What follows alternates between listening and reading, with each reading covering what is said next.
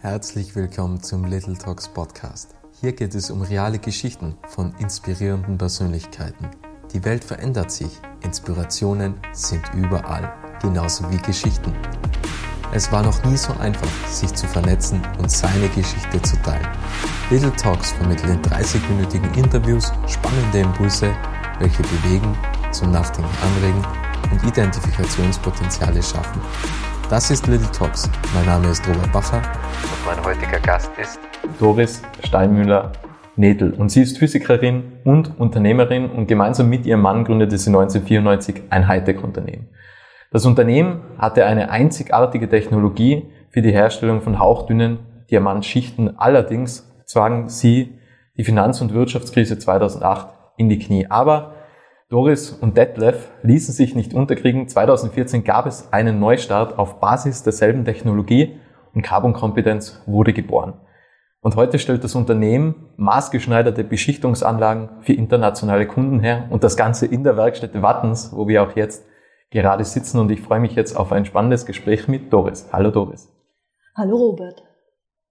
Liebe Doris, du hast ja auch einen schwierigen Weg hinter dir und du hast ja auch schon einige Artikel gehabt über das Scheitern und ich habe mich gefragt, welche Bilder kommen dir in den Kopf, wenn du das Wort Scheitern hörst?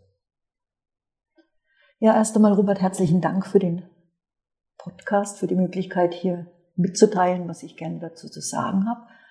Es ist das erste Mal für mich, in einem Podcast zu reden. Von daher hoffe ich, dass es alles so vernünftig rüberkommt. Ansonsten stell einfach Fragen zwischendrin. Ja, das Wort Scheitern. Das Wort Scheitern ist für mich eigentlich äh, nicht das, was es äh, ausmacht. Scheitern, wenn ein Kind anfängt laufen zu lernen, fällt hin, steht wieder auf und geht weiter. Da würde niemand auf die Idee kommen, das Kind ist gescheitert. Und in dem Sinn möchte ich eigentlich auch dieses Wort äh, weiterverwenden. Also bitte verwenden nicht Scheitern im negativen Sinn, sondern einfach in dem Sinne, dass man lernt, aus den Fehlern etwas lernt. Vielleicht hat man auch gar keine Fehler gemacht, weil die Umstände sich entsprechend so entwickelt haben. Und dann einfach den, die Energie hat, wieder aufzustehen und weiterzugehen. So, und jetzt wollte ich von dir nochmal wissen, welche Frage du genau von mir wissen willst zu dem Thema. Wel welche, welche Bilder kommen dir in den Kopf? Was, welche was, was, ähm, welche Gefühle verbindest du damit? Ja, das ist, nachdem ich die Frage vorher nicht gehört habe, braucht es ein bisschen Zeit. Aber welche Bilder mir in den Kopf kommen, das ist schon ähm, ein Unternehmer, der eine Vision hat, und die nicht aus dem Auge verliert äh, und das umzusetzen äh, und jeden Weg zu gehen, das ist für mich so das, was mir jetzt ad hoc in den Kopf kommt. Das, was die ähm, Amerikaner eigentlich schon so praktizieren, wird hier in Europa nicht wirklich umgesetzt. Und das sind, also Bilder in dem Sinne kommen mir da gar nicht in den Kopf, weil das Scheitern an sich schon für mich nicht so, so wichtig ist, nicht so einfach dazugehört. Es ist ein Prozess, den jedes Unternehmen, äh, das selber oder jemand, der sich selbstständig machen will, äh, damit rechnen muss. Es kann schiefgehen. Ich muss wissen, was darf ich verlieren, was kann ich verlieren, wie weit gehe ich und dann einfach den Weg gehen. Also das ist nicht etwas, was ähm, jetzt so schwarz-weiß zu sehen ist. Das ist ein Prozess, der dazugehört und wenn ich weiß, okay, ich sehe, es geht in die falsche Richtung, kann ich es entweder ändern oder gehe den Schritt weiter und habe den Mut zu sagen, nein, das boxe ich jetzt trotzdem durch, wohl wissend, dass es eben auch in die Hose gehen kann. An was liegt es, dass in Europa, dass wir da noch nicht so weit sind? Liegt es daran einfach, dass vielleicht sogar mehr gesellschaftlicher Druck einfach ist und dass, dass die Gesellschaft vielleicht einfach noch mehr auf Unternehmer oder Visionäre schaut und sich selbst das nicht zutraut und deswegen einfach sagt, okay, du bist jetzt gescheitert. Weil wann ist man, also eigentlich kann man das Wort immer für sich selbst definieren. Mhm. So nehme ich es auch von dir wahr. Du mhm. hast deine eigen, eigene Definition ja. davon. Ja. Aber die Gesellschaft hat irgendwie eine ganz andere Definition davon. Ja. vielleicht will ja die Gesellschaft, dass Menschen scheitern, damit sie sich selbst eingestehen, ich kann ja meine Träume noch weiter nach hinten rücken, weil dann gehe ich das Risiko erst gar nicht ein. Vielleicht liegt es ja an dem, dass wir nicht so viel Mut haben, Dinge umzusetzen in Europa. Ja. Also ich denke, der Mut, das ist ein ganz wichtiger Punkt, gehört auf alle Fälle dazu. Ich glaube, äh, dass unsere Gesellschaft hier sehr leistungsorientiert ist in Europa. Das ist ähm, sicher in Amerika auch der Fall, aber ich glaube, da ist man einfach schneller bereit, mal was zu gründen, mal was zu probieren und diesen Weg sich zu trauen. Das kommt in der letzten Zeit auch in, in Europa viel mehr vor. Also diese Start-up-Szene, seitdem wir angefangen haben bis jetzt, hat sich ja enorm weiterentwickelt. Und ich glaube, genau da muss auch die Richtung hingehen. Ja, wenn man schaut, was in Österreich, äh, also ich rede jetzt nur von Österreich, es wird in Deutschland ähnlich sein, äh, an kleinen Unternehmen, die Wirtschaft tragen, die Gesellschaft tragen, dann sind das 99 Prozent sind Kleinunternehmer oder Selbstständige. Also ist das ja eigentlich schon ein Indiz dafür, dass man sich trauen darf und dass das unterstützt gehört. Und ich glaube, das Umdenken passiert mittlerweile. Wir haben jetzt, nachdem ich 2008 oder unser Unternehmen äh, gescheitert ist, ähm, sehr viele Einladungen bekommen, äh, Artikel zu schreiben, Referate zu halten. Es gab sogar im Forum Altbach ähm, vom Stanford University einen Vortrag, äh, die Kunst des Scheiterns und dann eben auch Schritte weiterzugehen. Das kommt und schwappt vielleicht auch jetzt von Amerika rüber sehr wohl in Europa an. Und ich glaube, ähm, man soll manche Dinge nicht einfach so zerreden, ja. Man soll sagen, okay, ich habe meinen Weg, ich weiß, dass das passieren kann. Es gibt Möglichkeiten, äh, Stellen zu suchen, zu schauen, wie man sich vielleicht mit Gleichgesinnten austauscht aber einfach auch, wie du sagtest zu Beginn, den Mut zu haben, die Wege zu gehen. Und ich denke, so soll man es auch sehen. Ich bin kein Freund von Dingen, die man ähm, zerredet. Also ich glaube schon, dass man sehr viel Kommunikation braucht und sehr viel drüber reden muss, aber man kann auch irgendwann mal sagen, so jetzt ist es gut, jetzt muss ich selber etwas tun. Jammern nutzt nichts und selber aktiv werden, das ist das, was es ausmacht. Sowohl beim Scheitern als auch beim Startup, eigentlich bei allem, was man tut. Wie war das damals 1994, als du mit Detlef, deinem Mann, gemeinsam die Firma gegründet hast? Wie viel Mut hat es damals erfordert und wie waren so die ersten Gedankengänge? Wusstet ihr schon damals, wie die Vision aussieht vom Unternehmen und kam es dann ganz anders oder wie waren die Anfänge damals? Ja, es kam ganz anders, absolut. Also wir hatten unser Studium abgeschlossen äh, an der Uni Innsbruck. Ich habe noch eine Assistentenstelle vier Jahre gehabt und habe mein Doktorat gemacht und habe dann wirklich überlegt, bleibe ich an der Uni, Suche ich irgendwo eine Stelle? Oder trauen wir uns zu, selbstständig zu sein? Selbstständig, weil man wirklich das, was man als Verantwortungsethik sieht, das, was man gerne umsetzen will, äh, auch tun kann. Und das, glaube ich, kann man nur in der Selbstständigkeit. Oder in einem Unternehmen, das dir die Freiräume gibt, eben auch selber agieren zu können. Aber das ist ja nicht ganz so einfach. Also insofern haben wir uns natürlich überlegt, äh, Anstellung ohne Risiko, Selbstständigkeit mit hohem Risiko. Und wir haben dann tatsächlich das Glück gehabt, abends in einer kleinen Gruppe zusammenzusitzen und eine neue Technologie zu spinnen. Es waren zwei Chemiker und zwei Physiker und wir. Und wir haben gesagt, ja, das probieren wir. Und so haben wir gesagt, wir gehen es einfach an. Wir brauchen für Kunden die Firma, wir bauen im Keller unsere eigene kleine Anlage auf, Forschungsförderungsfonds, Sparbücher, alles geplündert und sind dann tatsächlich äh, nach zwei Jahren so weit gewesen, dass wir gesehen haben, hoppla, mit der Technologie kann man tatsächlich was anfangen.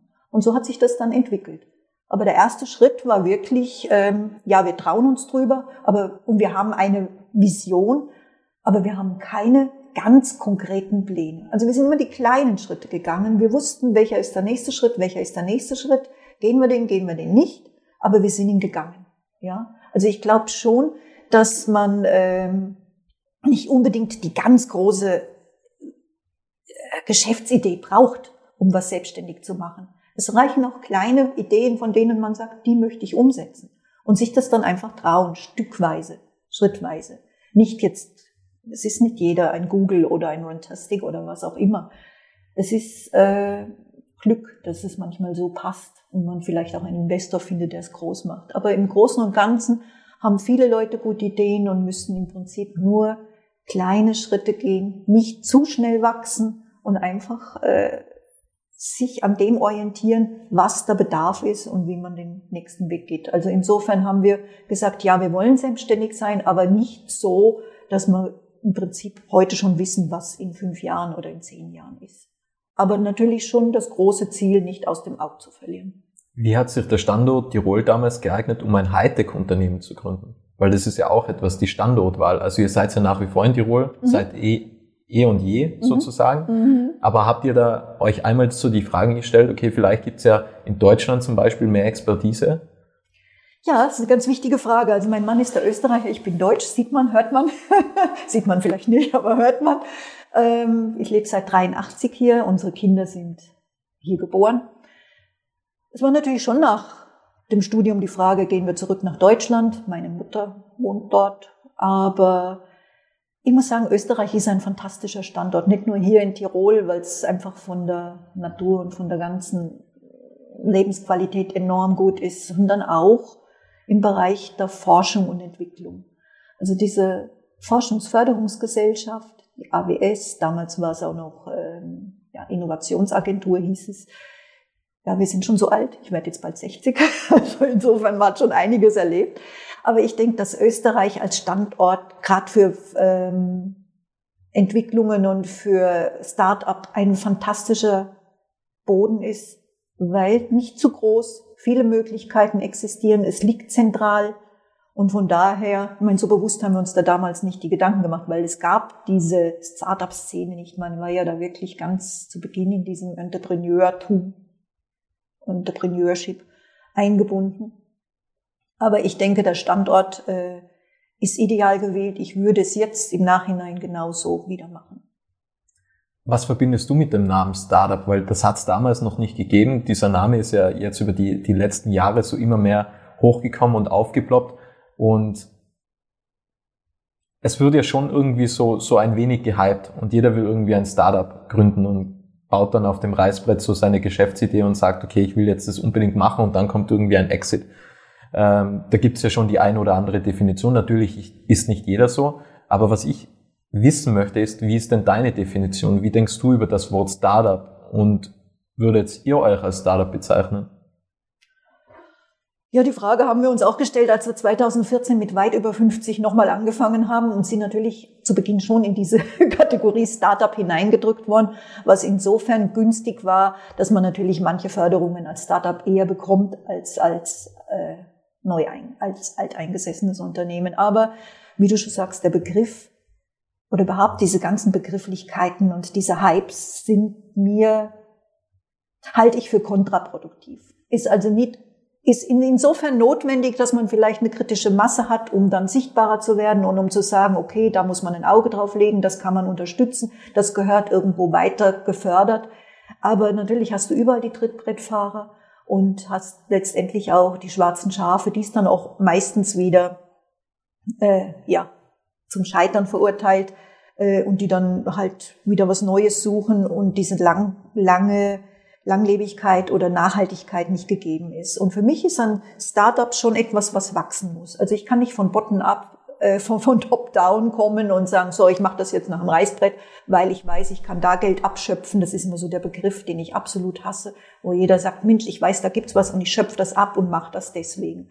Das ist nicht nachhaltig und das ist auch nicht das, was ich unter Startup bezeichnen würde. Für mich ist ein Startup schon jemand, der das mit Herzblut lebt, der etwas aufbauen will, der eine Vision hat, muss ja nicht immer Vision, klingt auch wieder so, so her, meine ich jetzt nicht so pathetisch, sondern einfach eine, äh, eine gute Idee, die man umsetzen kann. Und wenn man das dann sich durchaus auch in, in Richtung Unternehmertum informiert, es gibt genug äh, Ausbildungen, ob das jetzt am MCE, am WIFI oder wo auch immer ist, dass man sich damit auseinandersetzt, schaut, wie funktioniert so ein Unternehmen, worauf muss man achten, sowas wirklich wachsen lässt und schrittweise geht. Das ist für mich ein Startup und gehört auch absolut unterstützt. Ich halte nichts von diesen ganzen Investoren, Pitches und Elevator äh, Interviews, wo man in fünf Minuten darstellen muss, was man macht, damit man möglichst viel Geld oder möglichst schnell irgendwo diesen Exit herbekommt. Das ist absolut äh, unseriös und äh, eine Augenauswischerei. Das mag für ganz wenige funktionieren, aber ich denke, wenn es wirklich äh, Investoren gibt, die sowas unterstützen wollen, dann gehört das einfach an einem alle an einen Tisch, ein sauberes Gespräch geführt, das Zeit hat, das eben auch nicht, manche können sich wahnsinnig gut verkaufen, heiße Luft verkaufen und andere, die einfach schüchtern sind, eine gute Idee haben, fallen durch den Rost. Und das ist einfach, ähm, nicht in Ordnung. Ich glaube, das kann man besser machen. Und wenn man äh, dieses Umdenken hat, auch im, im Sinne von Unternehmertum, also ich habe gerade letzte wieder einen Vortrag gehalten über äh, Unternehmertum, äh, Management, äh, Verantwortung, Risiko und wie man, äh, wie man auch Unternehmen zu führen hat. Und insofern glaube ich, dass man da sehr, sehr viel lernen kann, indem man eben diese Gespräche auch mit älteren Unternehmern führt und wirklich schaut, dass man solche Konzepte entwickelt und dann die jungen Leute, die sich selbstständig machen wollen, wirklich so unterstützt mit all diesen Soft Skills mit dazu, also nicht nur mit Geld und kurzsichtigen äh, Gewinnmaximierungen und dann kann das auch funktionieren, weil diese Gewinnmaximierung ist, ist eigentlich der Tod. Ja, man muss wirklich nachhaltig agieren und schauen, wie kann ich auch gesund und langsam wachsen. Natürlich ist ein Wachstum oder zumindest eine Stabilisierung notwendig. Und da, glaube ich, ist dieser Ansatz von diesem äh, Entrepreneurial Management, von diesem Drucker, der das mal entwickelt hatte, äh, ganz, ganz wichtig. Also es kann eigentlich jeder Unternehmer sein, auch ein Mitarbeiter im Unternehmen, seine eigenen Verantwortungen übernehmen und etwas weiterbringen. Und wenn dieses Denken äh, sich da in die Breite umsetzen lässt, glaube ich, hat man schon gute Voraussetzungen, Unternehmertum zu fördern. Welchen Vorteil bringt deine Expertise als Physikerin im Unternehmertum? Ist es das analytische Denken oder das, das, das, das, das, ähm, das Analysieren von gewissen Dingen oder dass man halt sehr weit vielleicht sogar plant? Also ich glaube, was mich auszeichnet ist, und das denke ich wird, ist für jeden Unternehmer äh, wichtig, dass man ein, ein Gestalter ist, dass man Innovationen äh, oder was Neues entwickeln möchte. Und dann teilweise auch einfach äh, nicht das, was es schon immer gab, als akzept, akzeptiert, sondern einfach sich wirklich auf die grüne Wiese stellt und Dinge neu macht, komplett neu, ganz andere Richtung. Das ist für einen Manager oder einen, einen derjenige, der, der halt äh, im Unternehmen verwalten muss, nicht möglich. Ich glaube, es gehört beides dazu. Und ich glaube, ich als Physikerin oder dass wir Physiker sehr wohl ähm, so als Generalist weit denken, offen sind, viele, viele Möglichkeiten sehen und die auch dann einfach gehen. Und das hat natürlich schon in Unternehmen, in unserem Unternehmen viele neue Bereiche eröffnet, ja. Es gehört aber beides dazu. Also es kann ja nicht sein, dass einer nur gestalten will und, und die Verwaltung geht dann flöten. Also man braucht beides und dann sind wir wieder bei dem Entrepreneurial Management, so dass man sagt, okay, ich traue mich, ich gestalte, aber ich verwalte auch, führe meine Mitarbeiter, führe sie auch dazu, selbstständig zu agieren und zu denken, aber es braucht trotzdem eine gewisse Struktur und eine, eine gewisse, wie soll man denn sagen, ja, Administration, Verwaltung. Also insofern ist als Physiker schon die Möglichkeit, was zu bewegen und meine Denkweise hineinzubringen, ähm, hat dem Unternehmen sicher sehr viel geholfen, ja. Und wie ergänzt du dich mit Detlef? Ihr seid ja beide ja, Physiker, ja, ja, beide, beide Physiker, Unternehmer sozusagen. Absolut, aber zwei komplett verschiedene Menschen. Und wir sind jetzt zusammen seit über 42 Jahren mit allen Höhen und Tiefen und äh, es ist einfach eine große Bereicherung, finde ich. Natürlich äh, will jeder immer Recht haben, ne? aber ich glaube, diese, diese Reibereien und diese, dieses Miteinander, sich darauf einlassen, um dann äh, eine gute gemeinsame Lösung zu erarbeiten, ist, ist, ist um und auf. Und von daher ist es eigentlich eine wirkliche Synergie. Also ich glaube, dass wir uns absolut gut ergänzen. Er ist sehr ruhig und sehr äh, lässt sich da einfach nicht ins Boxhorn jagen. Ich bin sehr emotional, manchmal auch zu schnell. Und das, ja, ergänzt dich ideal. Also insofern, glaube ich, wären wir nie so weit gekommen, wenn jeder alleine seinen Weg gegangen wäre. Jetzt blickst du auf eine über 20-jährige Geschichte als Unternehmerin zurück. Was waren denn so die wichtigsten Erkenntnisse, was du in dieser Zeit sammeln konntest? Und was mich noch interessiert, wie hast du immer wieder diese Energie aufbringen können, trotz der Widrigkeiten, was eingetreten sind, trotzdem weiterzumachen und auch trotzdem nochmal den Weg zu beschreiten 2014 und die Entscheidung zu treffen, ja, es gibt eine neue Firma namens Carbon Kompetenz? Also was mich oder was ich für mich gelernt habe, ist tatsächlich mehr gelassen zu sein. Das habe ich also dem Lauf dieser 20 Jahre gelernt. Manche Dinge kann ich nicht übers Knie brechen, manche kann ich nicht direkt ändern. Also denke ich, Dinge gelassener zu sehen, authentisch zu bleiben, sich in einem guten Team zu bewegen und immer transparent und ehrlich zu sein. Das ist für mich so ein ganz fundamentales Verhalten, das ich äh, für mich jetzt aus diesen 20 Jahren mitgenommen habe. Und die zweite Frage war? Die zweite Frage war, wie du es immer wieder geschafft hast, ah, ja. die Energie aufzubringen, mhm. trotz der Widrigkeiten, was eingetreten sind, trotz der ja. Finanz- und Wirtschaftskrise, die was damals war und euch ja mhm. sozusagen in die Knie gezwungen hat.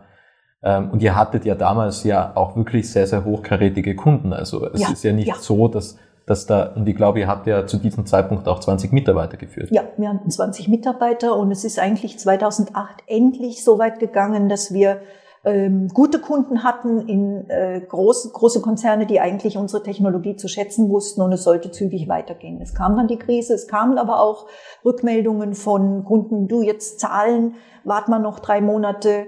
Ähm, wir sind auch jetzt gerade eben in einem neuen Auftrag und es dauert und es ist so verwoben gewesen und natürlich muss ich sagen, wir hatten ganz großes Glück mit den Sozialpartnern und mit dem Finanzamt. Man hat Zahlungspläne gemacht. Man konnte wirklich mit denen reden. Aber leider nicht mit Banken und Krediten. Also die wurden fällig gestellt. Dort sitzen eben solche Hosenscheißer, die dann einfach wirklich äh, Angst haben und obwohl man jahrelang immer ein guter Kunde war, in dem Moment einfach die Tür zugeknallt haben. Und das war schon ein Schock. Das war schon furchtbar und da wirklich äh, einen stillen Ausgleich zu machen, zu schauen, wie geht's weiter, auch zu schauen, dass unsere Mitarbeiter alle gut unterkommen. Also das waren schon viele, viele schlaflose Nächte. Aber ich habe trotzdem das Gefühl und auch immer die Rückmeldung von unseren Kunden bekommen, Mensch, eure Technologie, die ist so gut, ihr müsst da einfach weitermachen. Und das war so motivierend und wir haben gesagt, ja, wir sind jetzt noch nicht so weit, dass man sagt, nee, wir äh, machen, lassen das liegen, wir wollen das weitermachen. Wir wollen unbedingt diese Technologie so weit bringen, dass man, es hat so viele Anwendungsbereiche also in der Medizin, in, in, in der Sensorik, in der Umwelttechnik. Es gibt so viele tolle Sachen, die ich damit machen kann. Und deswegen haben wir einfach 2014 gesagt, nein, wir stellen unser Konzept um und wir gehen mit den Kunden weiter und fangen nochmal neu an. Was mich jetzt interessiert, weil du den Bankangestellten äh, angesprochen hast, eigentlich ist ja die Bank über, über teilweise über das Weiterleben einer Firma verantwortlich. Denkst du, dass die Bankangestellten vielleicht sogar eine andere Ausbildung genießen sollten, die was mehr Richtung Unternehmertum geht, damit sie besser Risiken einschätzen können, ob etwas funktioniert oder nicht funktioniert? Also bei den Banken absolut richtig muss man ansetzen. Die Banken sind äh, nicht mehr zeitgemäß. Die Banken sind äh, zu nah an der Politik, die werden von der Politik unterstützt, die können jedes, jegliches äh, Schindluder treiben, spekulieren, Gelder ver, ver, ver, verschleudern, ohne dass Konsequenzen wirklich für diese Personen stattfinden. Und so geht es einfach nicht weiter. Natürlich wäre ein Umdenken notwendig, auch um, um Unternehmen zu verstehen, nicht einfach nur irgendwelche Ratings auszufüllen, irgendwelche Bilanzen und irgendwelche Zahlen da in ein Korsett zu pressen, die überhaupt nichts mit dem Unternehmen selber zu tun haben. Eigentlich müssten die selber darauf kommen. Ich bin ja jetzt nicht der Fachmann für solche Sachen, ich bin Physikerin. Aber ich meine, das sagt sein der Hausverstand, dass da eigentlich ganz viel passieren muss. Und mich wundert, dass das, äh, gut, aber die Politik wundert mich eigentlich jetzt gar nicht mehr, dass da nicht mehr passiert. Ja, vollkommen richtig, da muss sich etwas ändern, sowohl bei den Mitarbeitern als auch bei der ganzen Struktur, wie Banken aufgestellt sind. Es ist ja eigentlich Wahnsinn, weil sie sind systemrelevant ja. sozusagen und da passiert einfach nichts. Ja. ja. Und eigentlich sind ja quasi auch die Unternehmer einfach dafür verantwortlich, dass ein Wirtschaftsfluss da ist. Mhm. Und faktisch, wenn halt die Unternehmen aussterben, dann, dann, dann profitiert halt niemand davon. Und es ist halt, natürlich gibt's immer wieder schwierige Zeiten. Ich hatte ja auch vor kurzem den, den Flo vom, von mhm. Im Podcast und, und der hat halt auch gesagt, also die Bank hat gesagt, es ist quasi vorbei. Also ja. wenn er doch nicht irgendwas belegen kann, ja. dass irgendetwas unterschrieben ist oder dass es neue Aufträge gibt, dann, dann ist es halt schwierig. Und ich glaube auch, dass euer Unternehmen ja grundsätzlich viel, viel mehr kapitalintensiver jetzt ist, als wie beispielsweise eine Kaffeerösterei. Ähm, aber das Problem ist halt wahrscheinlich, dass die Bankangestellten ja teilweise das Geschäftsmodell dahinter nicht verstehen. Ja, also es ja. würde schon helfen, wenn die, wenn die ein unternehmerisches Grundwissen äh, an den Tag legen würde. Ähm, was ich mich auch gefragt habe, es gibt wenige weibliche Gründer, also Gründerinnen. Würdest du dir wünschen, dass es mehr Gründerinnen gibt und dass mehr Frauen Mut haben zum Unternehmertum? Also ich habe das jetzt noch gar nicht gesehen. Da müsste ich mir direkt einmal die Statistiken anschauen, ob das so tatsächlich der Fall ist, weil ich schon einige Unternehmerinnen kenne, und ich hätte das jetzt eigentlich sogar eher als ausgewogen betrachtet. Aber wenn du sagst, es sind tatsächlich mehr Gründer als Gründerinnen, dann hat das äh, vielleicht auch damit zu tun, dass viele Frauen, ich sehe es jetzt gerade beim Studium, habe auch viel mit Medizinerinnen gesprochen, dass Frauen zu viele Gedanken sich machen, wie sicher ist es, wie geht das Ganze äh, zukünftig weiter, während die Männer dann einfach auch den Schritt gehen und sagen, so, ich mache das jetzt einfach mal.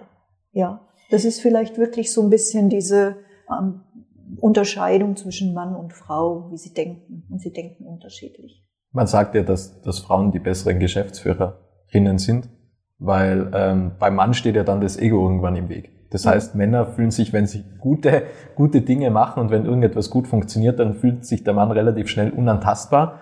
Und das führt dazu, dass man gerne mehr Risiken eingeht und dann quasi alles auf den Kopf stellt und dann äh, alles verspielt, wo, wohingegen die Frau ja schon äh, mehr auf Zahlen bedacht ist und da anscheinend analytischer an die, an die ganze Sache rangeht und das Ego nach hinten anstellt. Mhm. Da gebe ich dir vollkommen recht. Es gab mal vor einiger Zeit in der Süddeutschen einen Artikel, Männer mögen's männlich. Und ich hatte das Problem, wir waren ja dann, nachdem 2008 äh, unser wieder in, in den stillen Ausgleich gezwungen wurden, wir haben dann äh, ein Unternehmen gefunden, mit dem wir dann, von dem wir übernommen wurden.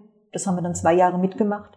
Und dort gab es nur Manager. Also das war Manager, Manager männlich geführt. Und da ging es nur um äh, ihre eigenen Boni und ihre eigenen Vorteile. Und naja, wie ich halt so bin, konnte ich auch meinen Mund nicht halten, habe das natürlich auch entsprechend mal auf den Tisch gebracht und gesagt, wir müssen hier einfach äh, offen reden. So kann man das Ganze nicht äh, umsetzen. Die Rückmeldung war, halten Sie den Mund, Frau Steinmüller. Ähm, da war für mich dann klar, das geht auf Dauer nicht gut, wir werden uns da auch trennen. Ähm, und dann eben, wie gesagt, dieser Artikel, ich habe mir das dann angeschaut, Männer mögen es männlich. Ich glaube, sie können nicht einschätzen, wie Frauen ähm, denken, haben dann teilweise Angst. Also bei uns ging es so weit, dass es in Richtung Mobbing gegangen ist. Und dann kam eben in dem Artikel auch raus, die Männer wissen sehr wohl um die Kompetenzen der Frauen, also dass man einfach auch ähm, mehr soziale Kompetenz mit einbringt und wie du schon gesagt hast, vielleicht auch äh, mehr im Team arbeitet und nicht so riskant vielleicht vorgeht, auch sich nicht so überschätzt. Ähm, und trotzdem ähm, sind die Männer der Meinung, dass die Frauen in den Führungsebenen nicht zu suchen hat. Und wenn man schaut, 96 Prozent der männlichen Wirtschaftstreibenden sind tatsächlich, äh, also der Wirtschaftstreibenden sind in höheren Positionen immer noch männlich besetzt. Es kommen immer mehr Frauen, Gott sei Dank, auch in der Politik. Aber es ist trotzdem noch ein, ja. Also es ist noch sozusagen Aufhol, Aufholbedarf. Ja, ja, aber es ändert sich. Also ich glaube, wir Frauen lassen uns da auch durch unsere Netzwerke, durch unsere Ausbildungen nicht mehr so, ähm, ja, den Schneid abkaufen. Wie geht es auch dir jetzt, wenn du sowas in Gesprächen hörst, dass, dass, dass du quasi persönlich angegriffen wirst? Und es ist ja auch so, könnte ja auch sein, auch in Kundengesprächen, dass vielleicht deine Wahrnehmung ein, ein bisschen untergeht. Wie meinst du das? In Kundengesprächen mit internationalen Kunden, wo vielleicht Männer höher angesehen werden wie, wie Frauen beispielsweise. Ja, aber ich muss sagen, ich habe diese Erfahrungen nicht so gemacht. Ich, bei uns ist es sehr stark ähm, auf das Thema fokussiert. Ja, dann muss man zeigen, was man kann und wenn das funktioniert, dann ist es eigentlich egal, ob das gegenüber männlich oder weiblich ist. Also ich merke schon im asiatischen Raum ist natürlich das kulturelle äh, Thema sehr ausgeprägt und auch da hat man schon eher den Hang mit den Männern zu reden. Aber wenn man sich nicht einschüchtern lässt als Frau und einfach sagt, ich bin dabei und ich bleib dabei und kann was und zeigt das auch, dann wird das ähm, relativiert sich das schon. Das ist aber natürlich immer Typsache und man muss es selber auch tun. Man hat jetzt schon in, den, in dem Gespräch festgestellt, du bist eine Macherin und setzt sehr, sehr viele Dinge um. Und da gibt es ja auch ein äh, Bildungsprojekt sozusagen, oder es gibt, glaube ich, in Summe drei Bildungsprojekte, die du ja auch unterstützt. Welche Projekte sind das? Und warum auch? Also ich bin in, äh, seit 2006 im Rotary Club Innsbruck Alpin und bin dort eben auch für Gemeindienst und äh, Sozialprojekte zuständig. Und wir haben inzwischen viele tolle Projekte umgesetzt und ich bin froh, dass diese Organisation sowie auch die Lions und wie auch alle anderen äh, Clubs einfach weltweit ein Auge auf solche, ähm, wie soll man denn sagen, Not, einfach ein Auge drauf haben, dass es auch äh, Menschen gibt, denen es schlechter geht und dass man das einfach äh, unterstützen muss. Und wir haben jetzt in Afrika, in Uganda, äh, ein Projekt, das zieht darauf ab, dass man versucht, die Mädchen äh, mehr zu fördern, speziell in einem Dorf. Ähm, da möchten wir einfach äh, so ein holistisches Konzept aufstellen. In dem Dorf ist es so, dass ähm, die Frauen hauptsächlich äh, für die Ernährung der Familie zuständig sind, die in der Landwirtschaft Grad und Grad Subsistenzwirtschaft betreiben und davon leben, aber eigentlich nicht mehr. Und ähm, im Lockdown zum Beispiel ist es so gewesen, dass die Mädchen, das sind in dieser Zeit, in den zwei Jahren 23.000 Mädchen in Uganda schwanger geworden und können nicht mehr in die Schule gehen. Dass man einfach ähm, in der Ausbildung mit ähm, zeigt, was heißt, äh, wie verhütet man, wie geht man mit dieser ganzen Thematik um, wie kann ich die Mädchen auch wirklich äh, unterstützen, auch in Richtung ähm, ja, Selbstständigkeit, Ausbildung, später auch die Frauen, wie man besser vielleicht wirtschaften kann, um, um einen besseren Erwerb zu haben und, und, und. Das ist ein Projekt, das so holistisch aufgesetzt ist und versucht eben ähm, mit äh, den Leuten vor Ort, aber auch mit, mit Lehrern und Ärzten hier unten ähm, Ausbildung zu geben, Trainings zu machen und das vielleicht dann als Modellprojekt nimmt, um zu multiplizieren und zu schauen, wo man punktuell da unten noch äh, das Ganze weiterbringen kann. Also das sind so, schon solche Dinge. Meintest du das, was, genau, was genau. wir, was und ich glaube ja, ich glaube schon, dass das, was wir da jetzt tun ähm, in unserem Club, auch stark von Personen getrieben ist, die letztendlich wieder äh, den Mut haben, Dinge zu bewegen und neue Wege zu gehen. Ja. Wie schwierig ist es, solche Projekte zu initiieren? Was wir, was wir Herausforderungen treten da auf? Ja, also ich hatte gerade diese Diskussion mit äh, Leuten aus der Kirche, weil ich denke, dass die natürlich prädestiniert wäre, äh, an, an vor Ort äh, solche Sachen zu forcieren, ja. Äh, und ich glaube, es hängt wirklich von den Leuten ab. Ich glaube, wenn man dann mal äh, wirklich eine Gruppe hat, die vor Ort äh, das Netzwerk hat, aufbauen kann, dann kann das funktionieren. Also das, glaube ich, ist kein K.O.-Kriterium, um zu sagen, äh, wie, wie schwierig ist es. Es kann funktionieren, aber es braucht immer engagierte Leute, die eben ein Netzwerk aufbauen, vor Ort sein können oder zumindest einen Partner vor Ort haben. Und dann, äh, glaube ich, kann das eigentlich nicht einfach, aber es kann funktionieren. Gibt es noch weitere Zukunftsprojekte, was geplant sind in dieser Hinsicht? Außer, dass man schaut, dass man das eventuell dann auf weitere Be Bereiche oder weitere Länder ausweiten kann? Also wir sind jetzt auch so weit, dass man dort äh, das Krankenhaus mit involviert hat. Dort waren zum Beispiel die Geburtenstationen, wenn man sich das angeschaut hat. Die Frauen kommen hin, haben nicht mal äh, ein Bett zum Liegen, die Matratzen sind zerfleddert, äh, dürfen dort nach der Geburtenstunde liegen und müssen dann wieder weg. Also da lässt sich auch in dem Bereich sehr, sehr viel im, im Gesundheitswesen machen. Das sind schon Dinge, die jetzt damit hineinspielen. Ähm, wir haben noch viele weitere Projekte, die ähm, jetzt auch dahin gehen, dass man Entrepreneurship unterstützt, dass man schaut, dass man unten kleinere äh, Firmen aufbaut, Schulungen macht und dort praktisch die Selbstständigkeit fördert, so dass sie dann auch selber ähm, nachhaltig wirtschaften können. Ne? Es sind natürlich schon auch, wie soll man denn sagen, kulturelle Unterschiede. Ich glaube, man hat so mehr dieses, wie sagte man, oder so einen netten Spruch, ähm, Gott gab den Europäern die Uhr und den Afrikanern die Zeit. Ja, also das heißt, man muss da schon auch mit anderen Maßstäben wahrscheinlich in diese ganze ähm, und Projektentwicklung hineingehen. Aber ich glaube, dass man sie in dieses Bewusstsein selbstständig was bewegen zu können, erziehen muss oder schulen kann. Und dann kann das auch langfristig in vielen Bereichen funktionieren. Also wir haben jetzt da eben auch noch ein Projekt gestartet, um eben ein kleines Unternehmen aufzubauen. Das sind immer so kleine punktuelle äh, Modelle, Modellprojekte. Und wenn die funktionieren, kann man sie multiplizieren. Was war so eine der wichtigsten Erkenntnisse, was du in dieser Zeit während der Projektzeit oder, oder währenddessen du das betreut und auch weiterhin betreust, ähm, lernen konntest, ist es, dass es, dass es ein wahnsinniges Privileg ist oder dass man vielleicht viel mehr zu schätzen wissen muss, dass wir ja zum Beispiel in Tirol leben? Oder ja, was absolut. konntest du zum Beispiel lernen? Absolut, ja. Also ich bin ja jetzt hier nicht die alleine in dem Projekt. Das ist ein Riesenteam und tolle Leute, sowohl vor Ort als auch eben hier im, im Tirol, die da aktiv sind oder in Salzburg auch.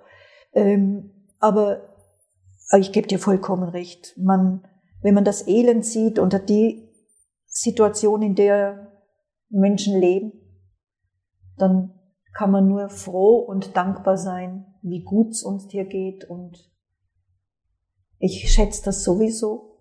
Also da braucht es für mich nicht solche Umstände, um das zu sehen. Aber ich würde mir manchmal wünschen, dass viele die Augen geöffnet bekämen und diese kognitive Verzerrung, die es momentan gibt, äh, durch so Einblick in bestimmte Dinge sich ändert. Weil uns geht's gut und die Probleme, die jetzt hier eigentlich künstlich geschaffen werden, sind unnötig. Und die Menschen, die echte Probleme haben, wo Kinder verhungern, wo Frauen vergewaltigt werden, wo einfach Brutalität herrscht, das ist nicht zu akzeptieren, dass man da einfach die Augen zumacht und nur noch schaut, wie es uns hier gut gehen kann, über Kleinigkeiten streitet. Ich glaube, das Wichtige ist, dass man sich auch einfach vor Augen führt, dass, dass sich jeder Tag nur ein einziges Mal bietet. Ja, und, und wir haben ja schon im Vorgespräch ein wenig über das Ableben gesprochen und dann, wenn man weiß, dass man irgendwann nicht mehr da ist, dann, dann verwendet man ja auch seine Energie ganz anders. Dann versucht man ja nicht äh, irgendwelche Dinge umzusetzen, um anderen zu gewalten, sondern dann geht man auch mehr Richtung den Dingen nach, die was man selbst umsetzen möchte, wenn man einfach weiß, okay, mich gibt's bald nicht mehr, weil unser Leben ist ja relativ kurz und relativ relativ begrenzt und ich würde auch gerne zur Abschlussfrage kommen und das ist immer dieselbe Frage. Was möchtest du noch sagen, Doris? Ja, ich möchte noch ganz, ganz viel sagen, das stimmt schon. Aber vielleicht weil du gerade sagtest, unser Leben ist begrenzt und äh, endlich. Ich glaube, es wäre schön, wenn sich jeder selbst nicht so wichtig nehmen würde. Wenn man einfach nicht diese Gier, ich brauche noch mehr und ich möchte und ich will, sondern einfach das Ganze gesund wachsen lässt. Natürlich muss man schauen, dass es passt, dass es gut geht, aber dass man einfach auch äh, das Gegenüber und die Mitmenschen nicht aus dem Auge verliert und wirklich versucht, jeder im Kleinen, ich meine, das klingt jetzt so abgedroschen, ne, aber einfach jeder im Kleinen das beitragen kann, damit es im großen Ganzen vielleicht besser funktioniert. Ich würde auch gern die Welt verändern und würde gerne, wenn ich viel Geld hätte, wüsste ich schon genau, was ich täte, habe ich aber nicht. Also kann ich es nur im Kleinen tun. Und ich wünsche mir, dass viele das so sehen und sich vielleicht nicht so wichtig nehmen. Also und, und das Thema Humor. Ich glaube, man muss schon auch viele Dinge mit ähm, einem Lachen. Also man, wie sagt der Ringelnatz einmal, Humor ist der oberste Knopf, der verhindert, dass der Kragen platzt oder so ähnlich. Und das ist genau das, was es ausmacht, ja. Ja, also das mit sich selbst nicht zu wichtig nehmen, da stimme ich dir voll und ganz zu ähm, weil ich denke auch immer, dass man, dass man immer so sein möchte wie andere. Also man himmelt ja anderen nach, weil man ist ganze Zeit in dieser Vergleichswelt drinnen und dann stellt man fest, man will sein wie andere und andere wollen so sein wie man selbst, sozusagen. Und wenn man das einmal ablegt und einfach Dinge für sich macht, und es ist ja viel wichtiger, ich habe es mal so beschrieben, dass, dass vielleicht die, die, die, die, die wichtigste Kunst des, äh, die Kunst des Erwachsenwerdens darin liegt, ehrlich zu sich selbst zu sein. Und vielleicht ist das einfach das Wichtigste. Und wir leben in einer Zeit, ironischerweise, von Fake News, wo mhm. viele, viele Fake News umhergehen. Und man selbst lügt sich die ganze Zeit an. Man selbst ist ja so mehr oder weniger ein, ein Fake-Nachrichtenzentrum, so für sich selbst. Und redet sich ganze Zeit Dinge ein, die was gar nicht so, so stimmen und wahr sind. Und wenn man das einfach ablegt und einfach mal denkt, was würde ich machen, wenn ich die einzige Person auf der Welt bin?